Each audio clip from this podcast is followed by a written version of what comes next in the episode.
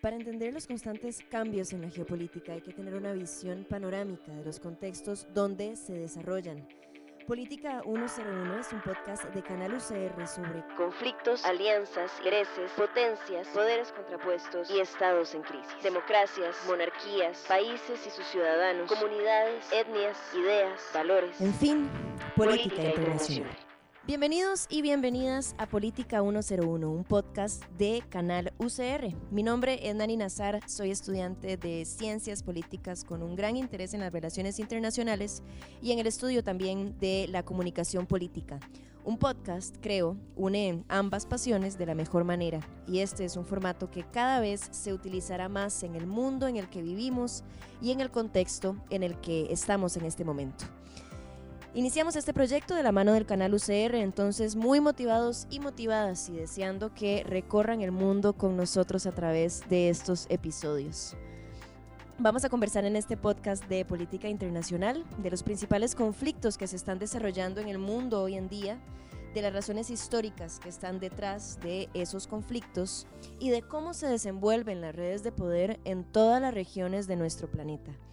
Pero no solo hablaremos de política internacional, sino también de las culturas, de los pueblos, de las tradiciones ideológicas, de las nuevas tendencias que están emergiendo, como los nacionalismos, como la extrema derecha, por ejemplo.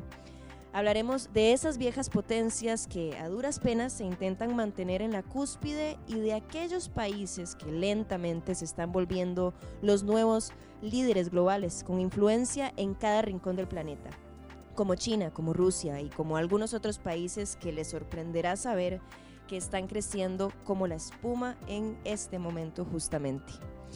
Hablaremos de cultura, de comunidades y subgrupos, de etnias milenarias y etnias emergentes, de nuevas dinámicas coloniales y de despojo. Hablaremos de ecología, de la crisis ambiental global, de los movimientos sociales que defienden esta y otras preocupaciones también, del descontento popular que lleva, por ejemplo, a líderes en todo el mundo a dimitir, a dejar sus puestos en el poder. En fin, hablaremos de todos los fenómenos que entran en juego cuando hablamos de las relaciones entre los estados y eh, las sociedades. Pero bueno, ahora sí, vamos con los conceptos fundamentales antes de, dar cualquier otro paso más. Hay una serie de preguntas que se deben realizar para entender qué es la política internacional, por qué tiene relevancia su estudio y a qué nos referimos realmente cuando hablamos de este tema. En términos generales, la política internacional es el espacio donde los actores internacionales se mueven y llevan a cabo dinámicas de poder, ya sea en entornos de conflicto o de alianzas estratégicas. Las relaciones internacionales, por su parte, se encargan del estudio de las interacciones de los estados entre ellos y con otras unidades que componen el sistema internacional. También incluyen las relaciones de esos estados con los organismos internacionales, como las Naciones Unidas, por ejemplo, o el Banco Mundial o el Fondo Monetario Internacional, además de observar las relaciones de los países con las empresas transnacionales, que, ojo, son muy importantes. Entonces es importantísimo ver que no solo se analizan las relaciones entre los gobiernos de los países, porque las relaciones traspasan las fronteras de los estados-nación y tienen efectos públicos en la vida de las personas. No voy a citar a muchos autores en este episodio ni en los que siguen, porque bueno, no quiero que sea tan teóricamente denso. Pero Esther Barbé menciona que las relaciones internacionales son relaciones sociales que inciden en la distribución de poder a nivel mundial no es o no se trata esta disciplina solamente de cómo los actores se colocan en el tablero internacional, sino que también nos habla de la distribución del poder en ese tablero de juego global. Y esas relaciones de poder cambian constantemente y el estudio de las relaciones internacionales tiene que tomar en cuenta la historicidad, que por historicidad nos referimos como a la historia política y historia cultural de los pueblos se debe comprender además el contexto inmediato de los eventos que se suceden. Pero ahí es donde quizás se pone más complicado y por eso estos temas a veces nos abruman. Siempre hay tantas cosas pasando, no solo en la inmediatez del momento, en una región específica, sino que hay disputas y alianzas que llevan años o décadas o incluso siglos gestándose, imagínense. Entonces, por supuesto que es complicado, pero si uno lo desmenuza, se puede comprender todo y eso es lo que planeamos hacer también aquí. Comprender la historia de los pueblos es por lo tanto comprender el presente también, porque todo lo que ha pasado en la historia de la humanidad afecta la vida de las personas hoy día. Y poco a poco podemos entender al menos las generalidades de lo que sucede en todos los rincones del el globo. Lo que más quiero que nos quede claro es que las interacciones que se estudian en relaciones internacionales no solo son dinámicas entre los países, Estudiamos además las relaciones entre los, los estados perdón, y los actores no estatales, como por ejemplo los organismos financieros o las corporaciones farmacéuticas que tienen tanta influencia, por ejemplo. También vemos las relaciones entre los actores no estatales. Me viene a la mente mm, las negociaciones en el 2016 entre Bill Gates y Ban Ki-moon, quien, bueno, en ese entonces era el secretario general de las Naciones Unidas o también las relaciones de organizaciones internacionales con los gobiernos de cada país, como por ejemplo la influencia de la Alianza Neopentecostal en toda América Latina, que es indudable, que es innegable y que tiene repercusiones que ni siquiera hemos terminado de ver. Entonces, ojo lo importante que son estos entes no necesariamente estatales. Como temas generales y preocupaciones de las relaciones internacionales el día de hoy, podemos mencionar la crisis de la globalización y cómo esta afecta las nuevas dinámicas entre los estados, el surgimiento de nuevas potencias y el debilitamiento de países que siempre históricamente se han considerado centrales en el sistema internacional, como Estados Unidos. También la puesta en duda del sistema multilateral y los organismos internacionales y los malestares en torno a las democracias y los consecuentes giros a la derecha que vemos en América Latina, que vemos en Europa, que vemos en Medio Oriente, em, se están dando en todo el mundo. Entonces esto también lo vamos a conversar. Y el tema ambiental es central también, pues la crisis de la naturaleza exige necesariamente que los países generen políticas conjuntas y que se pongan de acuerdo, al mismo tiempo que cada uno tiene sus propios intereses también. Hablemos brevemente de cómo se expresa el poder, cómo puede emerger. ¿Cuáles expresiones de poder pueden existir? Y bueno, aquí es donde entran en juego los conceptos de poder duro y poder suave, que voy a contárselos de la manera más resumida que pueda. Resulta que el poder duro es ese poder que es más evidente, más tajante quizás. Es el que se muestra de manera clara, que despliegan los países para asustar, para limitar y para amedrentar a sus vecinos. El poder duro es la influencia de un actor, ya sea un Estado, un organismo internacional, una compañía transnacional, etcétera, etcétera, etcétera, mediante las presiones económicas o militares. Es decir, es el poder económico para generar sanciones o incentivos, o la capacidad de armamento y fuerzas militares para atacar un país o para defenderlo también, quien quita. El poder duro se ve representado, por ejemplo, en las restricciones en el comercio y la influencia en los mercados. Y el hecho de que un país tenga una bomba atómica es una de las mayores expresiones de poder duro en el mundo contemporáneo. Les cuento que ahorita, por ejemplo, los países nucleares, los que tienen bombas atómicas que podrían ser eventualmente utilizadas, esperemos que no, porque solo eso faltaría. Esos países hoy, hoy en día, Rusia, Estados Unidos, China, Francia, Reino Unido, la India, Israel y más recientemente Pakistán también, para que le peguen el ojo a esos países a ver qué sucede en los próximos años. Esperemos que, que no tiren ninguna bomba, la verdad. Pero hay otro tipo de poder, un poder más solapado, como decimos popularmente, es el poder suave. Este tipo de poder representa la capacidad de un Estado de obtener lo que necesita por el poder de la persuasión, más que por la posibilidad de la fuerza. Esta expresión del poder refleja la influencia de un actor mediante el uso de elementos más sutiles, como por ejemplo el arte o la cultura o el cine. Cualquier insumo que no requiera la injerencia económica o militar directa y que generalmente es producto de una compañía que genera ideas, posicionamientos y discursos puede considerarse poder suave. Entonces, ¿qué mejor ejemplo de poder suave que la influencia de Hollywood en el mundo? Hollywood es una empresa transnacional estadounidense que traspasa fronteras, que está presente en todas partes. Y bueno, todas y todos hemos visto películas de esta mega compañía. Hollywood tiene un poder suave o blando increíblemente poderoso. ¿Han visto todas esas películas en las que se exalta el patriotismo estadounidense y el enemigo suele ser generalmente algún terrorista árabe clásico? Algún país de Medio Oriente haciendo alguna maldad contra el Capitolio, típico. Bueno, todas estas construcciones sobre el bien y el mal, sobre lo nacional y lo ajeno, lo otro, todo esto incrementa la xenofobia, en Estados Unidos particularmente. La cultura permea en la manera de pensar de la población, lo cual termina teniendo impacto en el apoyo de los ciudadanos a la intrusión militar o política en otros países. Entonces veamos también cómo el poder suave afianza al poder duro y viceversa. Por ejemplo, es más fácil que la opinión pública se incline hacia la xenofobia si se normalizan las expresiones de odio en redes sociales o en las películas o en la música. Y esto, en consecuencia, puede también significar que las personas apoyen una intervención militar en un país, que es una expresión de poder duro, pero construido por el poder suave. Y los países pueden también perder credibilidad, pueden haber cambios en la opinión pública producto del poder suave, como por ejemplo el ataque mediático y discursivo de Trump a México, que ha empeorado la manera en la que se relacionan ambos países. Y bueno, he usado muchos ejemplos de Estados Unidos, pero es que es un país que se da para analizar muchísimo en estos contextos de relaciones diplomáticas y de política exterior. ¿Qué otros ejemplos se les ocurren de poder suave? Cuéntenme en los comentarios o en un mensaje privado y conversamos también un rato de qué tanta influencia pueden tener los medios, el arte y la cultura en la manera en la que se relacionan los pueblos.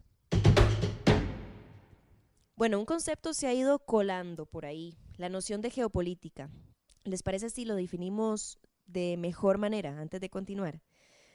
Les cuento que la geopolítica, en términos simples, es el estudio de la vida y la historia de los pueblos en relación con el territorio geográfico que ocupan y los factores económicos y raciales que los caracterizan.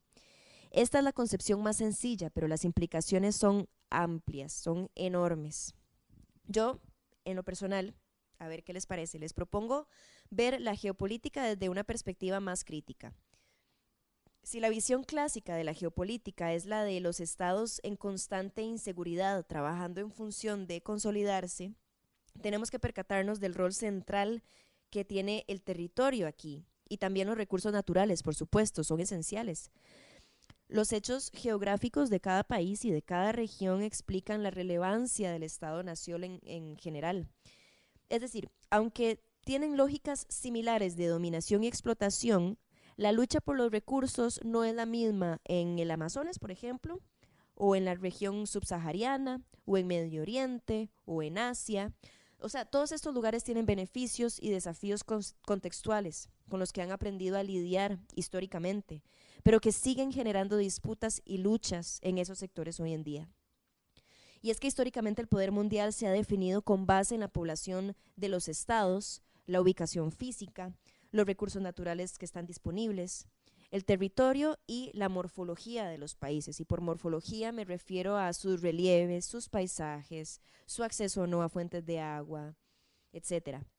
Y bueno, así, de esta manera, el mundo ha sido dividido para su estudio por regiones, como la región mm, panamericana, por ejemplo, Euráfrica, Panasia, Panrusia, y así muchísimos amalgamientos de sectores que tienen condiciones geográficas y naturales semejantes, que comparten también maneras de trabajar y relacionarse con la tierra y dinámicas políticas y económicas que confluyen con esta relación con el entorno.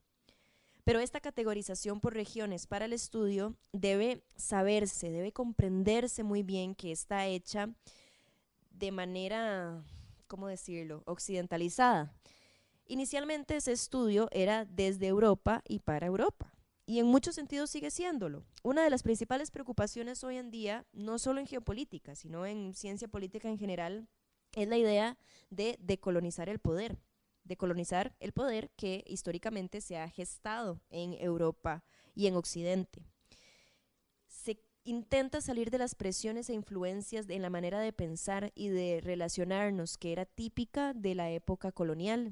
Los discursos que colocan al norte global como Salvador y al sur, al sur global como em, los perdedores no están describiendo a esas regiones, sino que las están prefigurando, preconfigurando.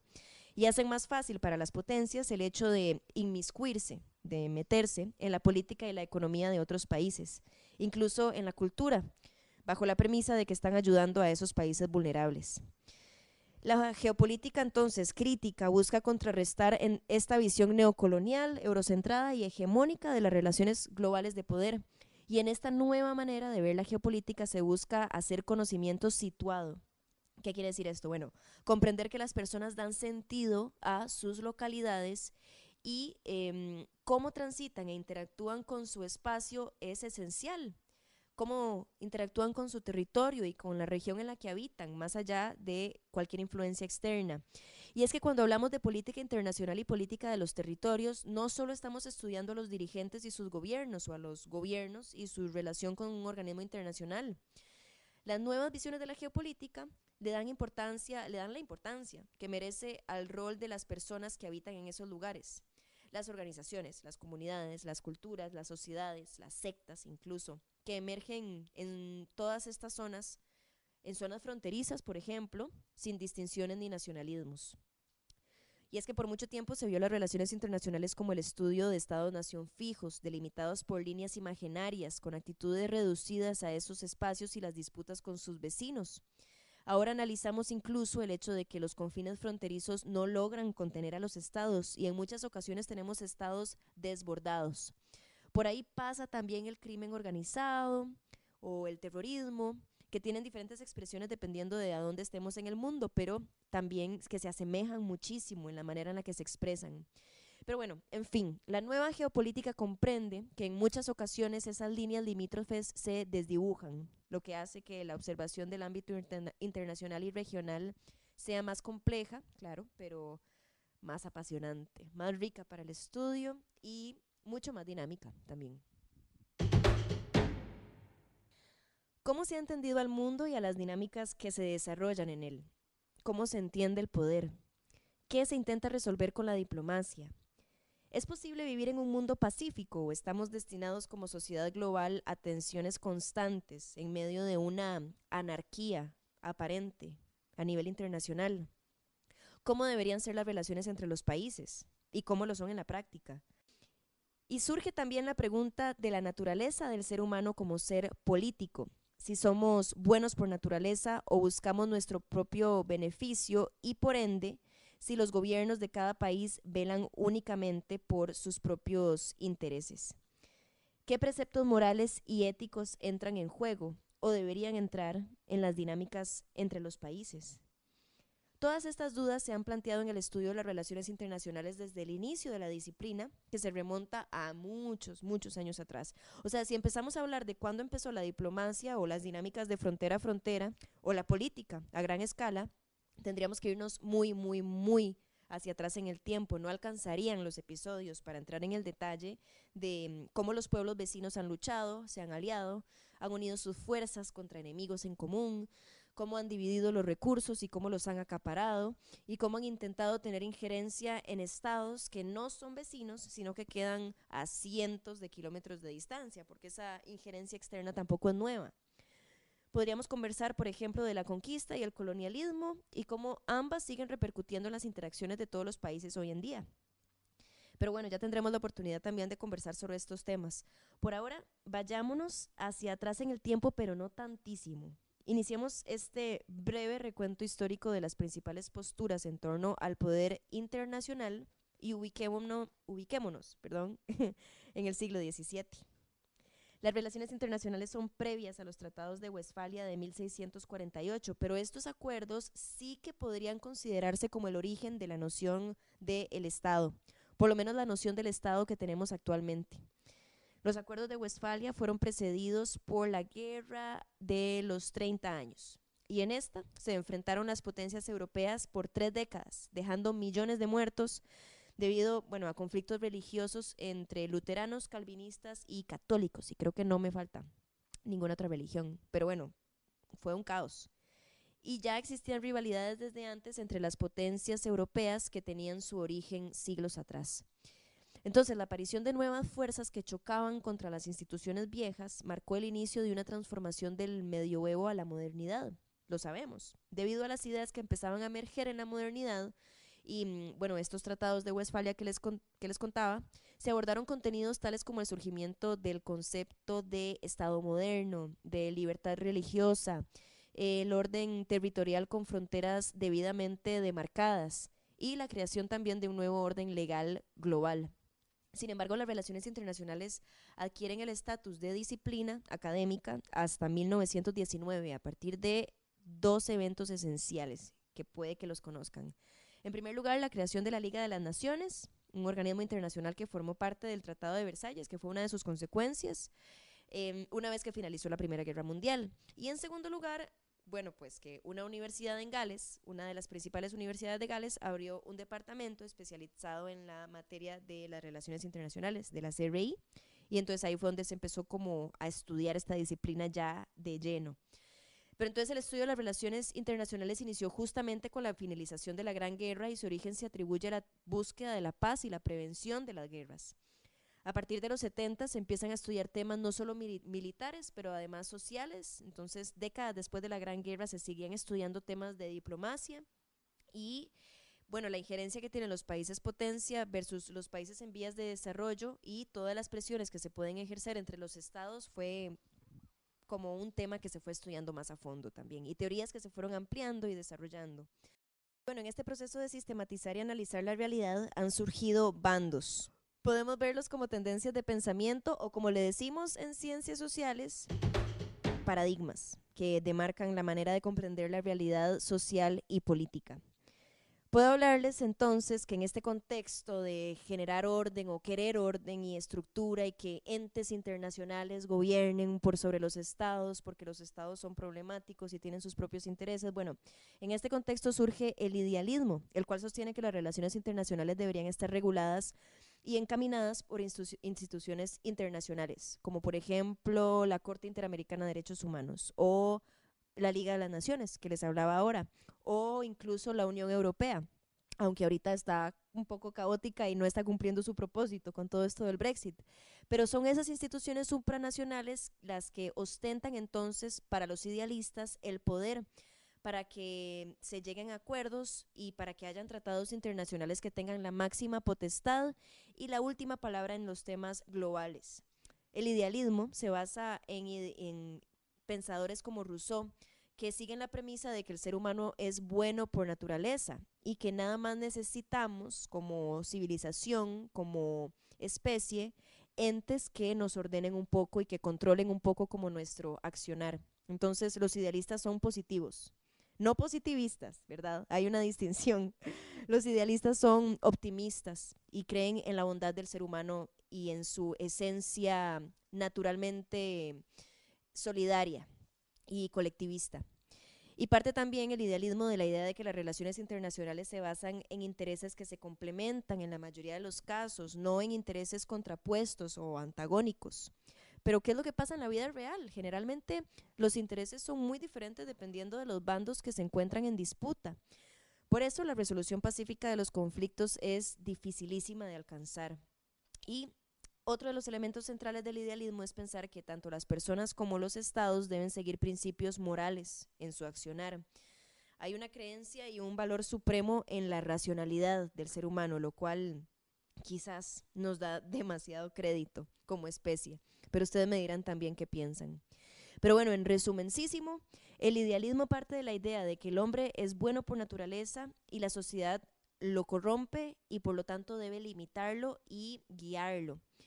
Y por sociedad nos referimos al Estado, sus instituciones y las instituciones más allá de las fronteras de los países.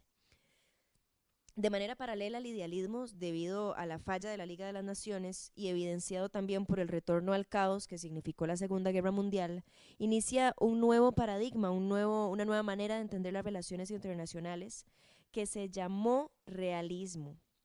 A ver qué tanto saben de historia. Me cuentan también en los comentarios.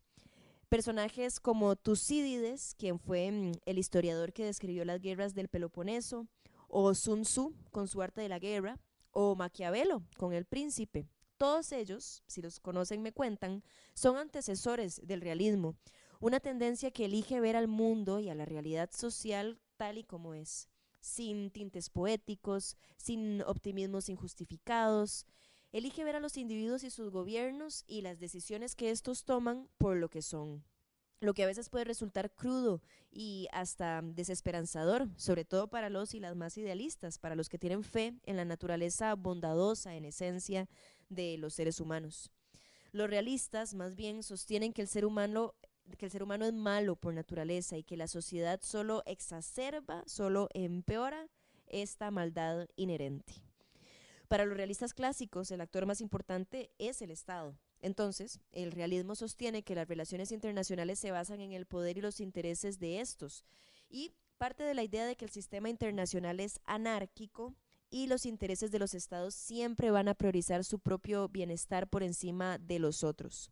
Cuando cuando hablamos de que el sistema internacional es anárquico, a lo que nos referimos es que hay una ausencia de un orden claro, un orden establecido, un orden permanente.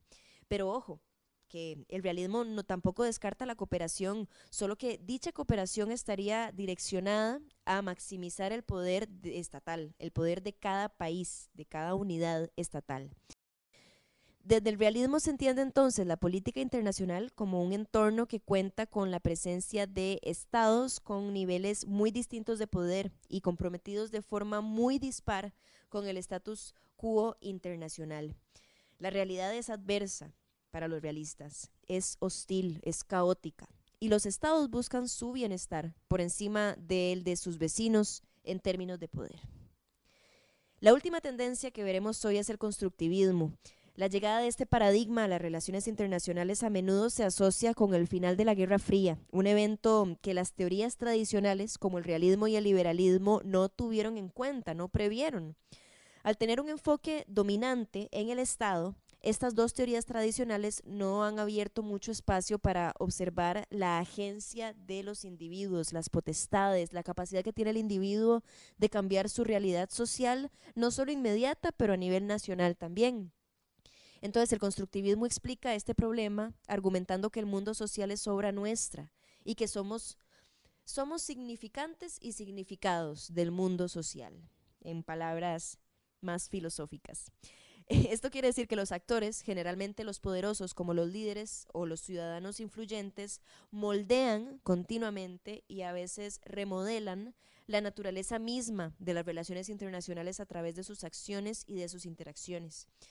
Hay construcciones sociales que definen etnias, culturas, comportamientos y todo esto, según los constructivistas, media en el sistema internacional. No hay distinción acá entre política local y política global. Una es extensión de la otra. Entonces, de manera muy general, básicamente se plantea que el Estado o los entes internacionales son instituciones que tienen su base en las sociedades, en los individuos. Y esas sociedades actúan bajo ciertas construcciones sociales que, de una u otra forma, afectan a los actores que en el ámbito internacional se manejan y pues interactúan. Y ahí justamente se vuelve aún más fascinante, aún más interesante, porque entran los estudios más religiosos, más culturales, más identitarios, etcétera. O sea, los estudios más sociológicos que tienen en consideración al individuo y sus colectividades y las ideas que se generan y las nuevas preocupaciones que van surgiendo, como con los movimientos feministas, ecologistas, que defienden los derechos de las personas LGBTQI, etcétera los derechos de las personas migrantes. Todo esto afecta la política pública, por ejemplo, de los gobiernos e incluso puede llegar a afectar su política exterior. Eso es lo que se plantea, básicamente el constructivismo y llegó también a resignificar muchas aristas del estudio de la política internacional. Pero ustedes entonces, ¿qué piensan? ¿Se consideran más optimistas, más idealistas o más realistas, creen que el ser humano es malo por naturaleza y que la sociedad nada más lo corrompe y que entonces cada estado está buscando su propio beneficio, o son más constructivistas, sienten que las sociedades se crean desde los orígenes mismos de las comunidades de esos países y que de ahí va hacia arriba a los poderes supranacionales para que todo funcione como un conjunto, como un hábitat. ¿Qué piensan realmente? Considérenlo un ratito y me cuentan también en los comentarios de esta publicación o también por mensaje privado. En política internacional no se pueden hacer predicciones. La disciplina, la academia lo que hace es tomar el instrumental teórico y metodológico, estas teorías que les he contado a profundidad y muchísimas otras más, para detectar así los elementos que podemos analizar para entender lo que está sucediendo.